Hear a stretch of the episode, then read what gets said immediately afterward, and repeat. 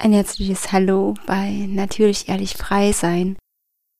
Heute mit einem besonderen Interview mit einer wundervollen Frau, die uns teilhaben lässt, wie sie krankhaft narzisstische Strukturen erlebt hat, wie sie hingeschaut hat, was sie erlebt hat und ja, wie sie auch ein Stück weit da rausgekommen ist, Veränderungen geschaffen hat und Heilung in ihr Leben gebracht hat. Und in diesem Prozess nimmt sie uns mit, lässt uns eintauchen und ich lade dich ein, ja, einfach zu lauschen, dir vielleicht auch einen Zettel und einen Stift mit an die Hand zu nehmen und einfach deine Learnings mitzuschreiben, deine Aha-Momente. Vielleicht erkennst du dich in der einen oder anderen Situation auch wieder. Und sei einfach neugierig auf das, was wir jetzt äh, sprechen werden, das, was du erfahren wirst und ob du dich vielleicht auch selber in solchen Strukturen wiederfindest.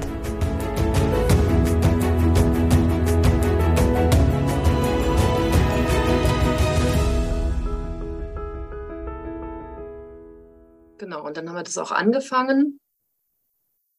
Und das war ganz furchtbar. Das war schon wieder das nächste, die nächste Katastrophe für mich, weil diese Paartherapeutin auf den reingefallen ist. Ich dachte, ich sehe nicht richtig und hört nicht richtig. Die hat ihm quasi die Füße geküsst. Die ist voll drauf reingefallen auf die Show, die der da abgezogen hat. Ich war völlig, ich war völlig irgendwie, ich war völlig fertig. Ich habe die Welt nicht mehr verstanden, also dann gar nicht mehr verstanden. Hast du damals, hast du damals dich schon mit Narzissmus beschäftigt durch Pro Familia? Also auch schon mal was von diesen Flying Monkeys oder sowas gehört gehabt? Oder da noch? Nee, ja. nee damals war es mir noch fremd. Hm. Das kam dann erst ähm, in dieser Mutter-Kind-Kur. Mhm. Also wir hatten diese Paarbeziehung angefangen und dann, und dann einmal nach einer, nach einer Sitzung sind wir äh, noch durch die Stadt gelaufen ein Stück und sind da über eine Brücke gegangen und ich hatte Todesangst. Ich dachte, der bringt, der bringt mich jetzt um. Ich dachte echt, der tut mir jetzt was an weil, weil, also, es war gruselig. Ich hatte plötzlich so Angst vor diesem Menschen. Also ich hatte das ja vorher schon latent, irgendwie dieses, mir ging es donnerstags schlecht, wenn er freitags abends heimkam und habe keinen Mund mehr aufgemacht, weil ich wusste, er rastet wieder aus. Und dann war das so schlimm, dass ich echt Todesangst hatte. Und das kannte ich in meinem Leben nicht. Also das kannte ich nicht. Das, dass ich an der Seite von jemand gehe und mich da so ausgeliefert und hilflos fühle, da irgendwie gar nicht rauskomme und dann irgendwie sogar Todesangst spüre und trotzdem nicht das Gefühl habe, ich komme da raus, das war echt gruselig. Und dann, ähm, und dann bin ich zur Mutter-Kind-Kur zum Glück. Und in der Mutter-Kind-Kur, mir war dann auch vorher auch ganz oft schwindelig und ähm, ja, Ganz viel Schwindel hatte ich da in der Zeit und wahnsinnig erschöpft. Und in der Mutter-Kind-Kur bin ich dann auch erstmal zusammengebrochen, weil sich dann gezeigt hat, so nach ein bisschen Entlastung, ähm, wie es mir wirklich geht. Hm. Und dann war für mich klar, also entweder ich trenne mich oder ich werde schwer, werd schwer krank. Das war für mich dann glasklar. Und ähm, und in der Kur wurde mir auch ein Buch empfohlen. Ähm, ich war dann ja bei verschiedenen Therapien, auch Gruppentherapie und so. Und das war auch ganz, ganz gut und Einzeltherapie. Und, und da gab es eine Buchempfehlung, die da hieß, ich liebe dich nicht, wenn du mich liebst. Der Titel. Und, ähm, und ich habe dann da so ein bisschen rumgelesen. Und am Ende war da was beschrieben, wo ich dachte, das gibt's doch nicht. Das ist Tom. Das ist sein, das ist, warum er so ist, wie er ist. Nämlich er hat eine Mutter, die ihn immer in den Himmel gelobt hat. Du bist das größte, beste, tollste. Du bist mein Halbgott. Du bist, du bist, du bist so, so toll, so toll, so toll, so, so, so, so, so, so toll. Genau. Mhm. Und, und dann war es mir klar irgendwie, wow, der ist ja mega gestört, der ist ja mega, der ist richtig krank, der Typ ist richtig krank. Und wusste dann auch, woher das kommt, dass es eben aus seiner, aus seiner Erziehung, aus seiner Geschichte kommt. genau. Ja, und dann war irgendwie nochmal so ein Vorfall. Ich weiß gar nicht, ob das dann nach der Kur war. Nee, nach der Kur hatte ich mich entschieden. Da kam ich nach Hause und habe gesagt, ich habe mich entschieden. Ich trenne mich und er hat gesagt, ich habe mich entschieden, ich mache noch weiter.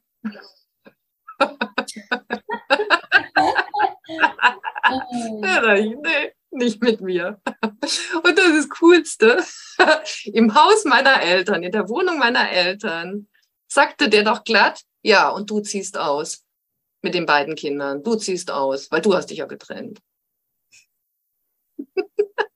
Da kannst du aber an der Stelle wirklich so froh sein, dass ihr diesen Schritt gegangen seid, ne? Zu deinen Eltern. Zu meinen Eltern? Ja, das war meine Rettung. Absolut. Also das war meine Rettung. Anker, ne? hm. Und auch dieses irgendwie, als ich denen das erzählt hatte, da gab es überhaupt keine Zweifel. Die sagten irgendwie, nee, das geht gar nicht. Hm. Das geht gar nicht. Und die sagten dann auch, du musst dich trennen. Hm. Also die haben mich total toll aufgefangen und gestützt und unterstützt in diesem für mich irgendwie wirklich existenziellen. Also ich war ich war wirklich kurz davor, schwer krank zu werden, körperlich. Und ich glaube auch, dass das ganz, ganz, ganz wertvoll ist, egal wie skurril vielleicht auch jetzt einigen Hörerinnen und Hörern das vorkommt, in welchen Beziehungen sie auch gerade leben, ne? sich wirklich anderen Menschen anzuvertrauen. Wirklich zu sagen, ich kann ja. nicht mehr, das passiert im Hintergrund. Ähm, bitte helft mir. Ich komme alleine ja. nicht raus. Wirklich, weil das, was ich ja eben schon gesprochen habe, Narzissten schaffen es halt auch wunderbar, andere Menschen zu blenden, sie zu flying genau. machen und sie auf ihre Seite zu holen. Und deshalb ist es so wertvoll, da sich selber diese Anker zu setzen. Ich hatte auch, ähm, auch null Unterstützung ähm, von der Seite von seiner Familie. Null, obwohl er irgendwie eine recht ähm, wache Schwester hat aber die, da gab's nichts, da gab's keine Unterstützung. Also wirklich die einzigen, also die einzige Unterstützung, die ich hatte, waren meine Eltern. Mhm. Bin ich so froh, dass, dass es die da noch gab. Mhm. Ich meine, okay, also wenn es die nicht, irgendjemand hätte mir schon geholfen, das weiß ich. Also ich weiß inzwischen, dass die Unterstützung irgendwoher schon immer kommt. Ähm, aber ich war da so, so dankbar. Und ich war auch so froh, mir selber, also selbst dann aufgestanden zu sein und mir die Hilfe bei Pro Familia geholt zu haben. Also dort äh, mich anvertraut zu haben und äh, mich geöffnet zu haben. Und da habe ich so viel geweint und ich war so hilflos und ich war so verzweifelt ähm, zu dieser zu dieser Belastung der zwei kleinen Kinder, die ich alleine zu stemmen hatte, mit nur zwei Jahre Abstand, knapp zwei, die beiden. Und, und ich ja nicht die jüngste Mutter, das war wahnsinnig anstrengend für mich. Und das irgendwie sowieso, wo ich so schon angeschlagen war, weil ich hätte diesen Narzissten ja gar nicht in mein Leben gezogen, hätte ich nicht selber einen traumatischen Hintergrund. Und ähm, wenn man so einen traumatischen Hintergrund hat, dann dann hat man ja diese posttraumatische Belastungsstörung, dann ist man ja auch gar nicht groß belastbar an für sich. Und dann eben mit den zwei Kindern und die Woche über allein und dann noch jemand, der einem irgendwie nur Energie zieht, anstatt einem irgendwie noch was zu geben. Ich war völlig fertig. Ich war echt völlig fertig. Ja, und dann gab es noch so eine Situation, möchte ich auch noch sagen, also dieses mit diesen, mit diesen Handgreiflichkeiten und Gewaltübergriffen, da war dann auch irgendwann ein Punkt erreicht, ähm, wo beide Kinder, wo wir zusammen in der Küche waren, morgens beide Kinder dabei. Mh, mm, und und er wieder ausgerastet ist, mich wieder angegangen hat, mir an den Hals sogar gegriffen hat, mich so halb gewürgt hat und dann unsere Tochter sich vor mich gestellt hat und mich schützen wollte. Und dann war für mich klar, scheiße, Grenze mehr als überschritten. Mhm. Das war echt schön. Auch für eine Traurigkeit da ist, ne? Ja. Ja, weil dann einfach Kinder mit reingezogen werden und, und die hat es natürlich abgespeichert. Mhm. Und auch das weißt du ja mittlerweile selber, das macht deine Tochter auch stark. Ja, das macht deine Tochter auch stark und das wird sie auch in bestimmten Situationen selbst schützen, ne, dass sie das erlebt hat. Ja, irgendwann schon. Im Moment war es irgendwie, weil ich jetzt wirklich lange gebraucht habe, mich mhm. meinem Trauma mal zu stellen und selber irgendwie vor anderthalb Jahren noch oder knapp zwei Jahren in Burnout gerasselt bin mhm. und mich erst jetzt richtig dem gestellt habe. Die hat ja dann auch viel mehr von mir abgekriegt und ähm, und die hat jetzt im Frühjahr irgendwie gezeigt, wie es ihr geht und dass sie ja Depression. Wie alt ist sie jetzt? 14. 14. Hm. Mhm. Ja.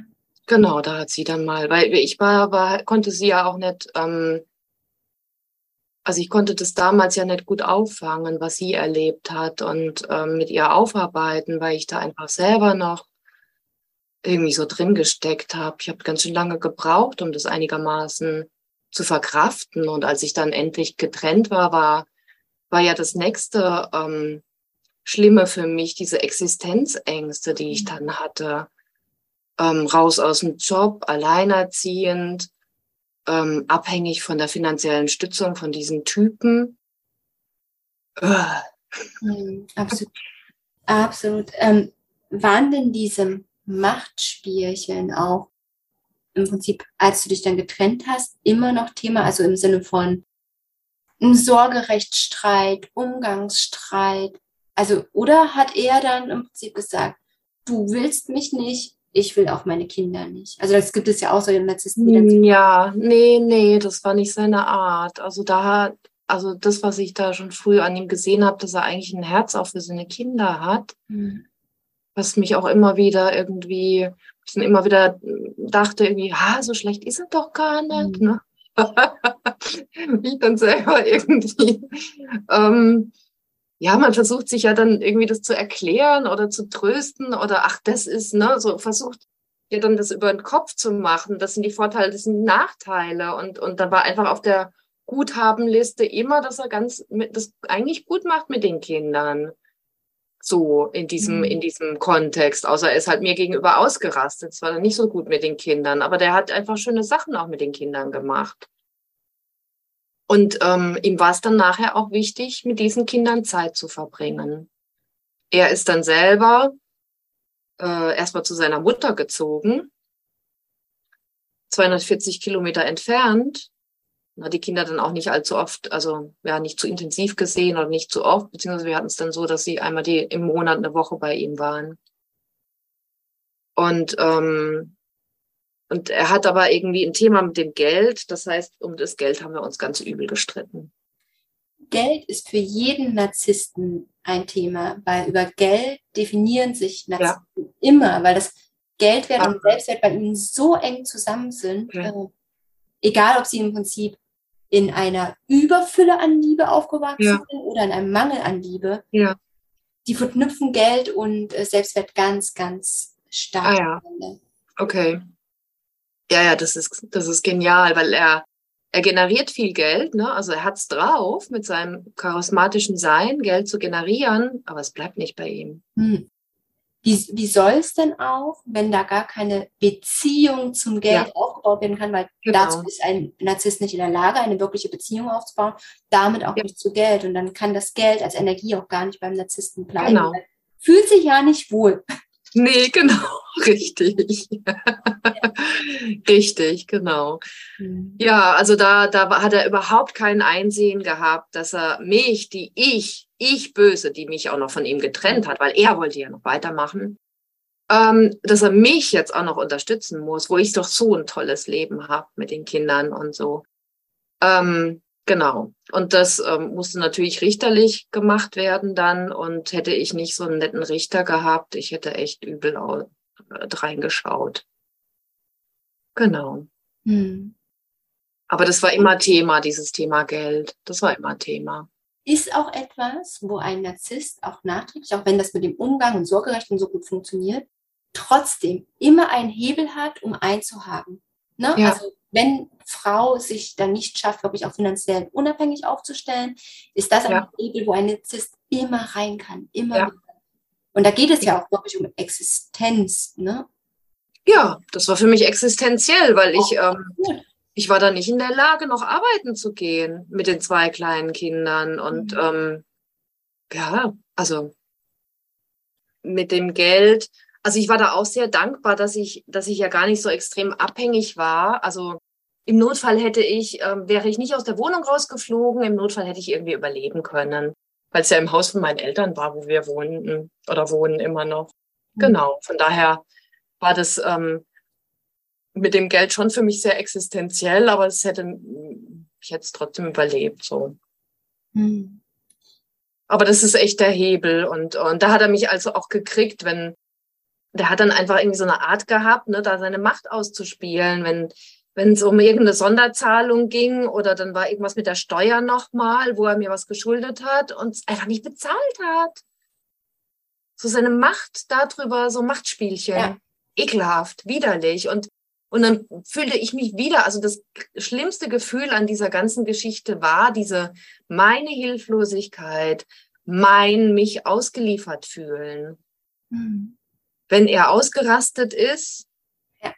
Und genauso mit dem Geld. Da hat er voll mein irgendwie ausgeliefert sein getriggert. Also das ist natürlich auch meine Verletzung. Das wäre natürlich ähm, kein Narzisst in mein Leben gekommen. Also ich hatte da meine, meine Wunden, wo man mich kriegen konnte und wo ich das Spielchen mitgespielt habe. Ja, und gleichzeitig waren das aber die Möglichkeiten, um auch in deine eigene Macht zu kommen. Weil Ohnmacht können wir ja nur erleben, mhm. wenn wir von unserer eigenen Macht abgerückt sind, ne? von ja. unserer eigenen Verantwortung auch für uns. Und ja. ein anderer Mensch kann nur Macht über uns haben, wenn wir sie ihm ja geben. Anders ja. funktioniert das ja gar nicht. Ne? Und ich glaube, das ist in einem Prozess mit einem narzisstischen Menschen, egal wie oft er uns begegnet oder wer das ist, immer so wichtig zu verstehen, warte mal, ich, ich gebe ihm doch die Macht. Ich entscheide doch, wie ich mich fühle, wenn er mich anschreibt, wenn er übergriffig wird, wenn er mit Geld spielt, wenn er mit Scham spielt, wenn er mit Schuld spielt, wie auch immer diese ganzen tollen Spielchen sind. Ich entscheide doch, was ich damit mache. Ja. Ne? Und dort wieder hinzukommen oder überhaupt erstmal hinzukommen, weil man es nie gelernt ja. hat, ne? weil man ja, sich ja, nicht genau. angepasst hat. Ich glaube, das ist so immens wertvoll darin auch. Ne? Ja. Ja, ich hatte dann auch ähm, echt immer so, also das hat mich lange begleitet, diese, mh, mm, dieses Täter-Opfer-Spiel. Ja. Also ich war immer, habe mich immer in diese Opferrolle reinbegeben und habe ihn aber auch zum Täter gemacht. Also wenn ich, wenn ich meine Macht zu mir zurückgenommen hätte, hätte ich ihn ja gar nicht zum Täter gemacht. Auch später dann. Und, ähm, und ich habe oft die Macht nicht zu mir genommen, wenn es darum ging, Termine abzustimmen. Da hat er einfach bestimmt. Mhm. Und ich habe aber nicht gesagt, nee, so läuft das nicht. Und wenn, und wenn du nicht mitmachst, siehst du die Kinder nicht, wenn das so nicht klappt. Ne? Oder, keine Ahnung, also ne, halte ich an meine Regeln und dann passt das, aber nee, ich habe immer irgendwie nach seinen Regeln getanzt. Mhm. Und habe das ganz lange noch auch nach der Trennung gemacht. Ja, und aber auch wieder aus so einer Art Bedürftigkeit heraus. Ich war immer so froh, wenn ich die Kinder dann mal, wenn die dann mal beim Papa waren, ich mal mich erholen durfte. Und ähm, mhm. mhm. ja, und das war mein, da, darüber hat man mich gekriegt. Mhm. Darüber konnte man dann machen, was man wollte mit mir. Wenn du jetzt so rückwirkend auf diese Zeit zurückschaust, ne? Was ist so, wo du wirklich sagst, so, das ist so ein Learning für dich, wo wirklich so ein wo du sagst, okay, das habe ich verstanden, das verändere ich auch an mir selbst, also um auch anderen Frauen zu zeigen, welche Geschenke vielleicht auch darin da stecken. Ah, dieser Narzisst. Ja, der Narzissmus ist die Erinnerung daran, an die Liebe, die wir selber nicht für uns haben. Hm. Das war es für mich. Und ähm, hm. dieses ähm, mich zu erinnern an meine Traumatisierungen, hat, hat mir er auch geholfen, total. Und auch eben dieser, dieser Narzisstin, die da noch in meinem Leben war, ähm, die hat mich auch ähm, total dran erinnert an, an, Glaub, an tiefgehende Glaubenssätze mit, wie ich kann nix und ich bin nix. Also wirklich Existenzielles. Mhm. Und ähm, ja, und, und eben dieses, dieses Thema der Selbstliebe oder auch Grenzen lernen, Grenzen zu setzen oder überhaupt zu lernen, dass ich, dass ich das Recht habe, jederzeit eine Grenze zu setzen. Ne? Dass es irgendwie das ganz Normalste ist, dass es Selbstfürsorge ist. Zu erkennen, dass ich irgendwie überhaupt nicht für mich gesorgt habe, dass ich immer die Bedürfnisse anderer über meine gestellt hat. Immer, immer, schon als Kind, weil sonst hätte ich ja nicht überleben können. Und das aber zu erkennen und dann nachher im Job ja auch, ne? deshalb ist mir diese Narzisstin auch noch begegnet ähm, und, und ähm, hat mich in den Burnout getrieben, weil, weil ich einfach deren Bedürfnisse oder deren Sicht der Welt irgendwie über meine gestellt habe, was ich für richtig und nicht richtig halt. Und mich da total angepasst habe bis zur völligen Selbstaufgabe. Und ja, und das hat es mir Stück für Stück geholfen zu erkennen, irgendwie, wo, wo ist da mein Anteil? Also mir war ganz früh klar, dass ich da natürlich einen Anteil habe an dem Ganzen und ähm, dass es nur stattfinden kann, weil ich mitspiele. Ohne mein Mitspielen hätte es nicht stattfinden können.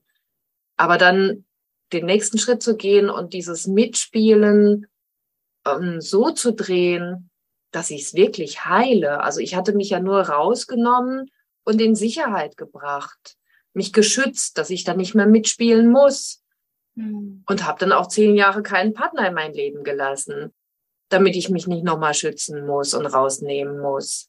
Aber ich habe nicht den Schritt gemacht, dann auch in diese Eigenmacht reinzugehen und zu gucken irgendwie, ja, und, und wie, wie geht eigentlich genau das andere weg vom Opfer ähm, in diese Eigenmacht hinein, in dieses Ich bestimme über mein Leben.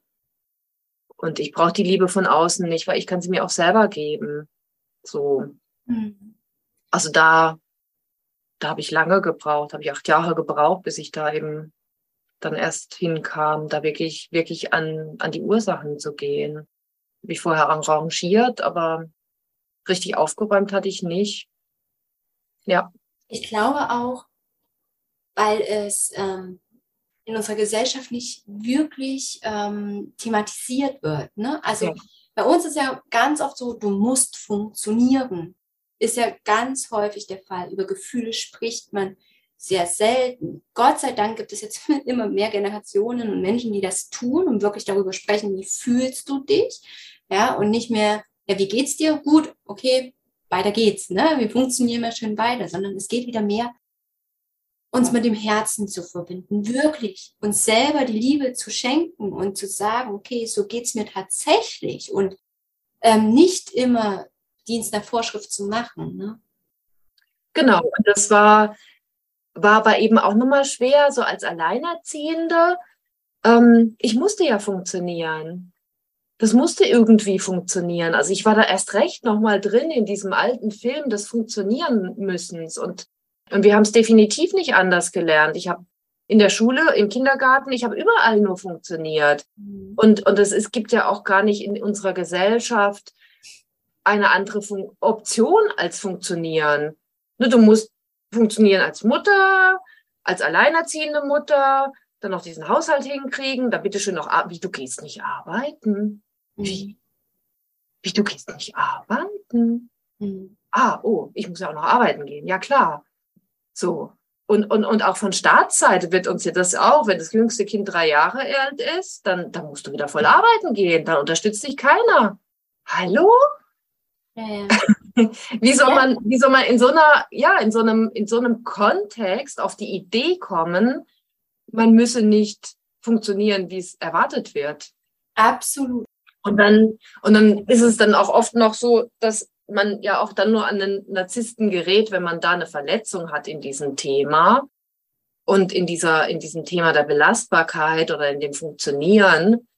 Ähm, also man hat mich auch immer gekriegt, also äh, der Vater meiner Kinder hat dann auch gesagt, du bist ja gar nicht belastbar. Und das war irgendwie auch für mich irgendwie, das war eigentlich eine tiefe Beleidigung. Weil, weil ich wollte ja irgendwie funktionieren wie alle anderen und belastbar sein und, und ähm, da dementsprechend, weil ich ja so aufgewachsen bin und alle anderen aus meiner Sicht das ja auch so machen. Und wieso bin ich so anders, dass ich dann da nicht so belastbar bin? Also dieser äußere Rahmen der Gesellschaft, das ist, vernichtend für jemand, der ähm, mit einem Narzissten zusammen ist und seine eigenen Themen da hat, mhm. ähm, da rauszufinden. Und deshalb ist es, glaube ich, unserer sehr narzisstisch geprägten Gesellschaft so wertvoll, über Gefühle zu sprechen, so ja. wertvoll, das, was da hinter verschlossenen Türen geschieht, nach außen zu bringen und einfach mal bewusst zu machen, hey, das passiert, wenn wir ein perfides Spiel mit der Liebe treiben. Ja, also egal ob Liebesentzug oder Liebesüberfüllung. Ja, wenn, mhm. wenn wir nicht einfach uns auch bedingungslos anlieben und glauben, okay, wir müssen unsere Kinder überfüllen mit Liebe, weil wir selber vielleicht nicht genug Liebe hatten mhm. oder glauben zu müssen, okay, wir entziehen Liebe, weil wir es auch nicht hatten.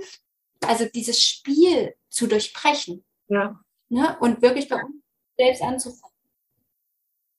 Und es kann nur, kann nur entstehen, solange ist dieses Spiel irgendwie aktiv, solange wir uns selbst nicht lieben, ja. solange wir keine, keine Gesellschaft, keinen Rahmen haben, in dem uns gelehrt wird, liebe dich selbst, mhm. liebe dich selbst. Und dann kannst du alles andere lieben, aber liebe dich erst selbst. Ohne das geht's nicht, weil alles andere ist dann nur ein Tauschgeschäft, um Liebe zu bekommen. Und ich finde immer, Liebe, so wie wir es lernen, ne, oder was Liebe vermeintlich ist, ähm, das auch zu verstehen, dass wahrhaftige, bedingungslose Liebe sich ganz anders anfühlt, dass das nicht diese romantisch verklärte Liebe ja. ist, sondern ja, ja. dass die viel tiefer, viel weicher, viel kämpferischer auch ist, ja, also dass Liebe so viel mehr Facetten hat, also sich selbst auch zu lieben. Ähm, ja, und das nichts mit Egoismus oder sonst wie zu tun hat. Ne? genau, das ist ja dann noch das Nächste. Ne? Ja, ja. Wir, wir wurden ja, also in unserem System, in unserer Matrix oder Gesellschaft oder wie auch immer, das ist ja von allen Seiten ist es ja unterbunden, dass wir uns wirklich selber lieben. Es wird uns nicht beigebracht, es wird äh, beschämt, es wird mit Häme ähm, überdeckt, irgendwie, ja, wenn du dich selbst liebst, bist du ja Egoist, ne? es wird ein Dreck gezogen ja, es wird ja auf allen Ebenen uns ausgeredet, dass das das Wahre ist. Und die wenigsten haben es trotzdem geschafft, sich selbst zu lieben und können auch, also bisher, jetzt, jetzt ist das ja anders inzwischen, werden das ja immer mehr und immer mehr. Und, ähm, und deshalb hatte man da auch so wenig Vorbilder. Also man hatte ja gar keine Referenz. Wie ist es denn, wenn man sich selber liebt?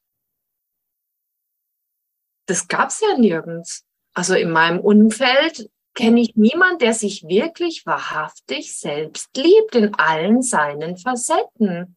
Kannte ich nicht. Und wir müssen da ja auch in unsere Generation gucken. Guck mal, na, ja. na, also Kriegszeit, da hatte man gar keine, keinen Kopf für Liebe, da musste man funktionieren. Nachkriegszeit, die Männer waren gar nicht da, weil sie entweder mhm. im Krieg gefallen sind oder sonst wo noch irgendwo in Gefangenschaft waren. Das heißt, die Frauen mussten funktionieren, um das Land wieder aufzubauen.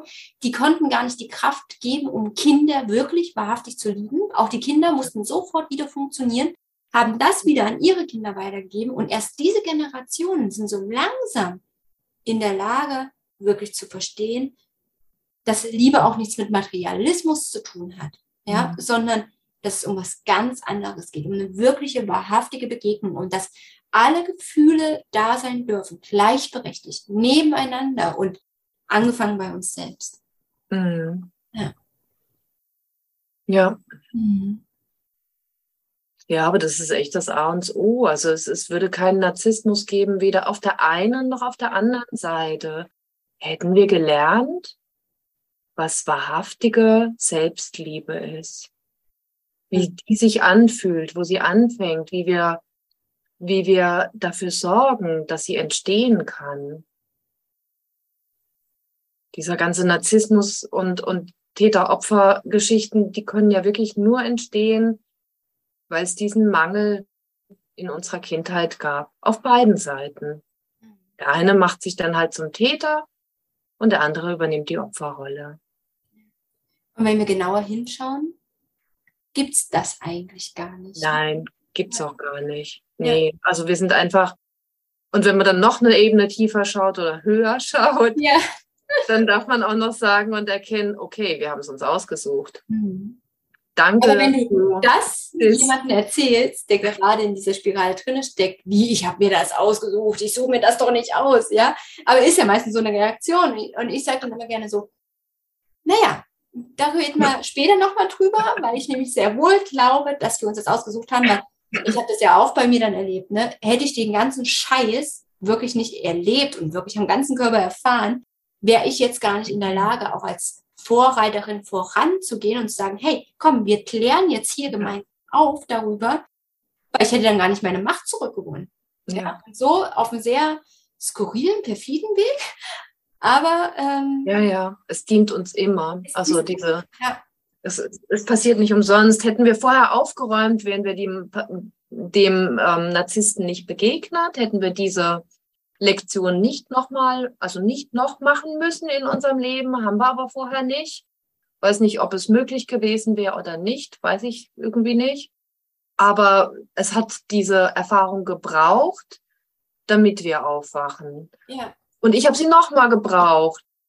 Also mir der eine Narzisst nicht gereicht. Ich habe nochmal jemand gebraucht mit narzisstischen. Obwohl ich dachte, ich wäre da durch, ist es mir nochmal begegnet. Ja. Und und ich habe die zweite Person noch gebraucht in meinem Leben, um aufzuwachen, um ums zu durchschauen und zu sagen, oh shit, nee, ich kann mich hier nicht durchschlawinern. Ich muss wirklich an mir arbeiten, ja. ähm, dass es heilt. Ich muss wirklich gucken, warum, warum bin ich in Resonanz mit Narzissten? Warum lasse ich so mit mir umspringen? Warum dürfen die mich zutiefst verletzen und zutiefst an meine ja, an meine Existenzberechtigung gehen. Es geht ja bis runter zur Existenzberechtigung, mhm. wo ein Narzisst dir reingrätscht. Und ja, und das ist eigentlich auch das Geschenk dahinter, wenn ja. man es überlebt hat. Ja, und gleichzeitig auch in dieser spirituellen Bubble, wo wir ja auch manchmal dann vielleicht drin hängen können, nicht alles für sich selbst auch damit abzutun, naja, ich habe es mir so ausgesucht oder es ist ein Geschenk, sondern auch zu verstehen, dann auf der anderen Seite, stopp, dieses Verhalten ist krankhaft, das ist ja. ein krankhaftes Verhalten und das hat nichts unbedingt mit meiner Eigenentwicklung zu tun, ja, und ich muss den anderen nicht in Schutz nehmen oder so, sondern auch da dieses Verständnis zu haben, das ist krankhaft, er trägt seine Verantwortung, ich trage mhm. meine Verantwortung und da wirklich in so eine klare, saubere Grenze auch reinzugehen, weil das finde ich manchmal auch schwierig, wenn uns so erzählt wird, naja, alles hat seinen Grund und alles wird so mhm. geschehen und du musst nur an dir genug arbeiten. Ja, es ist wertvoll, zu sich zu gucken, zu den ja, ja. Unbedingt. Aber es gibt trotzdem den Part des Gegenübers und, und das darf man auch ganz klar so sagen, definitiv. Ja. Ich hatte gerade noch einen Gedanken. Ich weiß nicht, wie das anderen Frauen oder Männern, ich weiß nicht, ob du auch Männer in deiner, in deinem Buch hast, ähm, aber wie es anderen geht, also ich habe die Vermutung, ähm, dass man diesen Narzissten im Leben erlaubt, ins Leben zu kommen, insbesondere dann, wenn man selber ein sehr feinfühliger Mensch ist, hochsensibel oder hypersensibel. Ich habe diesen Narzissten erkannt ich habe dieses Arschloch erkannt, was er in seinem Verhalten ist. Und ich habe aber auch den Kern gesehen. Und ich weiß, dass jeder Mensch im Kern pure Liebe ist. Da ist nichts Böses. Da ist kein Arschloch. Das ist, ich habe diesen wunderschönen Kern gesehen. Ich habe ihn wahrgenommen. Ich habe durch die Illusion hindurch gesehen und konnte aber nicht verstehen, wie diese Illusion entstanden ist. Also da hat mir das einfach das Verständnis gefehlt. Warum ist was so Liebes so ein Arschloch im Verhalten? Mhm. Und das, und das hat es mir auch so schwer gemacht, mich da rauszulösen, weil ich, weil ich so viel Verständnis hatte, weil ich sein Leid gesehen habe. Ich habe ja erkannt, dass, dass sein Verhalten aufgrund einer eigenen tiefen Verletzung da ist. Dass er sich nur so verhält, weil er selbst zutiefst verletzt wurde. Und ich habe das gesehen und, ähm, und mich, und ich hatte dadurch auch eine Liebe oder ein Verständnis. Und es hat es mir doppelt schwer gemacht, rauszugehen aus dieser kranken, aus dieser Krankenverstrickung. Und das hat mir auch doppelt schwer gemacht, ähm, mich besser abzugrenzen und, und klarer zu unterscheiden. Das ist deins und das ist meins. Fand ich dann auch noch mal schwerer, weil da einfach so, so viel Verständnis war und auch ich diese Ähnlichkeit mit mir selber ja gesehen habe. Da sind ja die Parallelen da. Ne? Du hast ja keinen Narzissten im Leben, wenn du nicht selbst eine narzisstische Struktur auch in dir trägst. Und zu erkennen, ja, der, der, der ist mir ja ganz schön ähnlich auf eine andere Art und Weise. Das hat es mir so schwer gemacht, mich da rauszulösen und zu sagen, nein, stopp, nein, so geht's nicht. Da würde ich gerne noch an verschiedenen Ebenen ansetzen, weil ich tatsächlich glaube, nicht nur, dass wir diese narzisstischen Strukturen vielleicht auch in uns tragen, vielleicht auf eine andere Art und Weise, sondern letztendlich verlieben wir uns in diesen Menschen ja vor allem auch, weil er etwas in sich trägt und hat, was wir auch gerne in unserem Leben haben ja. würden. Ne? Ja. Und ich ja. glaube, gerade sehr hochsensible, empathische Menschen, die sehen diesen inneren Kern, den du bezeichnet hast, und sie sehen auch das innere verletzte Kind. Das mhm. sehen sie genauso und möchten das genau. Ne? ja. Und sie möchten lieber das andere innere Kind heilen als das eigene innere Kind. Ja. Also das ja, haben wir das gelernt, für andere da zu sein. Ja. Und das ist wirklich ähm, das Krasse, was dann ja auch körperlich einsetzt. Wir kommen ja auch in so eine Suchtspirale durch unsere hormonellen Dinge, die da geschehen. Ja, wir, wir kommen wirklich auch in finanzielle Abhängigkeit und so weiter, ganz klar. Aber gerade durch diese Hochsensibilität, dieses Wahrnehmen, dieses Feinfühlige, wir sehen diese Essenz. Ja. Und wir glauben an die wahrhaftige Liebe. Und das ja. ist dieser Wunsch, der, glaube ich, auch dahinter steckt. Wenn ich mich nur genug ändere, dann wird es schon gut werden. Ne? Genau, das ist ja unsere Erfahrung aus der Kindheit, die wir mitbringen. Das ist unser Muster für Beziehungen. Ja. Unser Muster, um überhaupt Liebe zu bekommen. Ich muss mich anpassen. Und ich finde es auch nochmal einen wichtigen Aspekt, was du gesagt hast mit dem, der, der uns da anzieht und so fasziniert, dass wir uns auf diese, auf einen Narzissten einlassen, obwohl unsere Alarmglocken losgegangen sind. Ich weiß nicht, wie das bei dir war, aber meine sind ganz früh ja. losgegangen. Absolut. Und ich habe mich trotzdem eingelassen, weil er eben, was ich auch am Anfang beschrieben hatte, er hat unglaublich charismatisch und konnte ganz toll erzählen, ohne Punkt und Komma eine Erscheinung. Also der hat auch das irgendwie wiedergespiegelt, wo ich eigentlich hin wollte. Mhm. Also ich habe da auch was abgegeben. Also er hat auch was für mich gelebt oder ich habe durch ihn Aspekte von mir ausgelebt. Mhm. So. Ja. Also ich glaube, dass das auch ein ganz, ganz wichtiger Punkt ist, weshalb äh, wir dann an so einem Narzissten länger festhalten, als uns gut tut. Ja, absolut. Wenn wir jetzt wirklich mal so das zusammenfassen, was möchtest du denn gerne wirklich so abschließend mitgeben, aufgrund deiner eigenen Geschichte, deiner eigenen Erfahrung, auch das, was du heute machst, was möchtest du gerne den Lesern, Zuhörern mitgeben? Also das eine ist, hör auf deine innere Stimme, hör auf diese Alarmglocken und ja, wenn es uns möglich wäre, wäre das ja wirklich fantastisch, wenn wir einfach auf diese innere Stimme hören könnten und, und nicht auf diesen Quatschi im Kopf, der da einem erzählt, ja, ja. ja, aber, aber meistens ist es dann ja schon zu spät irgendwie. ähm, wenn wir das nicht können, auf unsere innere Stimme mhm. hören, dann, dann sind wir in der Falle schon drin. Ja, und welche, die da in der Falle schon reingetappt sind, ähm, finde ich es wichtig, erinnere dich an deine innere Stimme, die am Anfang genau wusste, oh, da ist was faul. Oh, da ist was faul. Sie hat's geahnt und vertrau dir, dass die ganz groß werden. Mhm. Und ähm,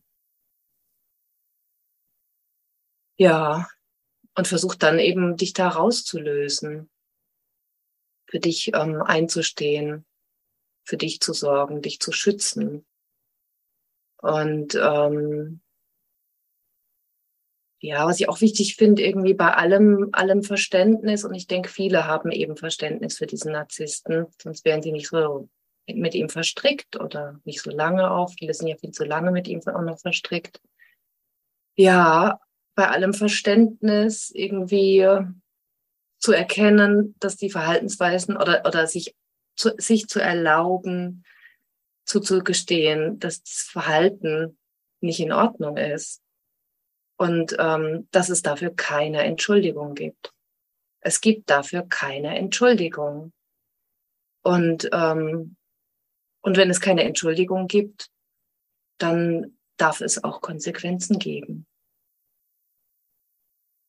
Und wichtig, sich Hilfe holen, also in welcher Form auch immer, ob zum Psychologen, ob pro Familia. Ich war dann nach der Trennung auch, habe ich eine Gruppe gefunden, ähm, Selbsthilfegruppe für Alleinerziehende. Also irgendwie Hilfe, Hilfe, Hilfe suchen, ähm, sich austauschen. Ja, es wäre toll, wenn es solche Gruppen gäbe, wo man drüber sprechen kann. Du, ich habe die Vermutung, ich bin mit einem Narzissten zusammen. Was tue ich denn jetzt? Ja. Das wäre großartig ich mache das tatsächlich jetzt zukünftig, wird es bei mir einmal im Monat eine ganz, ganz offene Gruppe geben für alle Menschen, ja. die irgendwie glauben, sie sind in narzisstischen Strukturen oder es auch schon erkannt Ach, haben, großartig. um sich gegenseitig zu unterstützen, wirklich komplett kostenfrei, um einfach erstmal reinzukommen. Ja, ja. Ah ja, okay, ich höre auch einfach mal nur zu oder ja. gucke mir danach die Aufzeichnung Ja, ja, ja, ja, großartig. Ja, um das erstmal wieder, also genau, also das ist nicht dieses, ich suche eine Selbsthilfegruppe, sondern wirklich ein, hey, ich möchte zu mir gucken, Gruppe, weißt du? Ja, ja, ja, ja. Ja, genau. Ja, das ist echt super. Da brauchst du aber eben dieses erste Erkennen und ich denke, ähm, das erste Erkennen wird in der Welt immer mehr, indem immer mehr drüber gesprochen wird. Ne? Dieses erste Erkennen, oh, das nennt man also Narzissmus, was hier passiert. Mhm. Das ist eine narzisstische Beziehungsstruktur. Ah. Ja. Okay, und wenn man das erkannt hat, dann kann man auch handeln. Ja. Aber solange man es nicht erkannt hat, gar nicht mal erkannt hat, was da läuft und immer nur den Fehler bei sich sucht, also ich habe immer nur den Fehler bei mir gesucht. Ah, Mist, was habe ich denn da jetzt wieder falsch gemacht? Hm, ja, ich probiere es mal so. Ah, das hat aber jetzt auch nicht funktioniert. Vielleicht könnte ich es ja mal so probieren. Ja, und der sagt, ja, das ist jetzt nicht richtig, wie ich es gemacht. Ja, da muss ich es nochmal anders probieren. Also auch dieses, ich habe dem das voll abgegeben. Der hat gesagt und so ist es richtig. Also auch dieses um, Rauskommen aus dieser elenden Hörigkeit, mir kann jemand sagen, was richtig und falsch ist. Ja, wo leben wir denn, ne? Mhm. Wir alle lassen uns sagen, also bis zu einem Punkt X, lassen wir uns alles sagen, was richtig und falsch ist. Ja. Unglaublich. Ja. Und ich glaube, genau mit so einem Buchprojekt, mit so Geschichten erzählen, ja. schreiben oder wie auch immer, können wir einen Beitrag zu dieser Aufklärung leisten, ja. weil dadurch Geschichten wirklich erstmal in die Öffentlichkeit gehen, weil wir finden. Fachliteratur über das Thema absolut, aber wirklich über das, was wirklich passiert, ja, und wie perfide es ist, reden die wenigen weil die wenigsten es selbst erkannt haben. Ja, da gibt es ja auch noch. Oder Narzissten gar nicht zum, ähm, zum Psychologen gehen. Ja, die Dunkelziffer von narzisstischen Persönlichkeitsstörungen liegt bei 40 Prozent und nicht bei 3 Prozent, weil Narzisst ja, ist ja so göttlich, der geht nicht zum Therapeuten. Nee, der geht nicht zum Psychologen. Genau, und ähm, da dürfen wir uns erstmal wieder bewusst machen, ne, wie krass verbreitet solche Strukturen sind. Ja, ja. Ja, das ist ja auch irgendwie mit dem Glasslighting, das ist ja, ja nochmal noch mal eine Stufe, noch mal eine Stufe schlimmer. Mhm. Und, ähm, und davon weiß ich ja auch nur, weil ich darüber gelesen habe und zwar Beispiele gelesen habe. Und das ist das Tolle. Es braucht gar keine Fachliteratur. Ja. Es braucht einfach ganz viele Menschen, die darüber sprechen. Es braucht die Beispiele, in denen man sich wiedererkennt. Filme, Fernsehen, ähm, Artikel überall in allen Zeitschriften und dann eben diese Beispiele aus dem Leben, dieses, die so schön plastisch machen. Ja. Literatur, wer kommt da schon dran? Ne? Also es geht echt darum, es, es wirklich in aller Munde quasi zu bringen. Ja.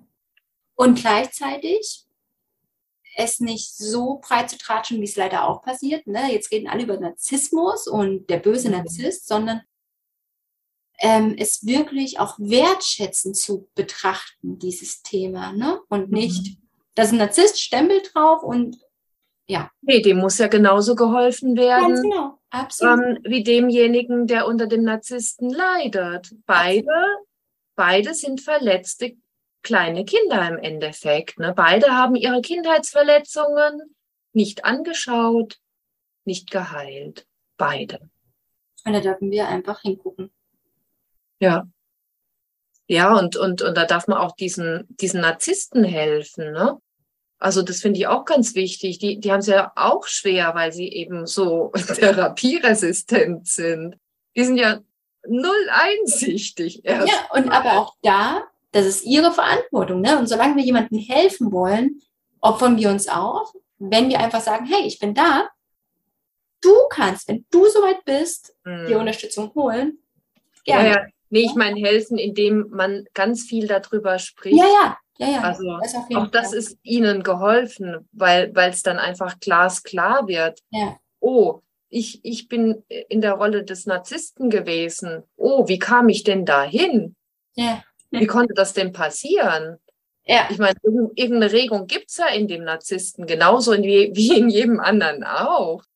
Ja, und das meine ich mit helfen. Ja, ja. Das, das die Menschen irgendwie klar machen, hey, du, du hast dich so und so verhalten und das ist ähm, neutral betrachtet ein ungesundes Verhalten. ja, schön formuliert. Hm. Ja. ja. Liebe Konstanze, ich danke dir so, so vielmals für deine Geschichte, für dein Wirken auch und ja, für die Kraft, die du auch in dir trägst, da einfach für dich und deine Kinder weiterzugehen. Vielen Dank. Ja. Ja, ich hoffe irgendwie, ich, ich weiß jetzt auch nicht, ob ich das so gut auf den Punkt gebracht habe oder in allen Aspekten oder auch diese Frage, was gebe ich anderen mit? Ne? Das ist irgendwie echt eine gute Frage, die habe ich mir so noch gar nicht gestellt gehabt ja, spannend. Kann ich auch mal nochmal nachwirken lassen, ne, was ich da so mhm. mitgebe.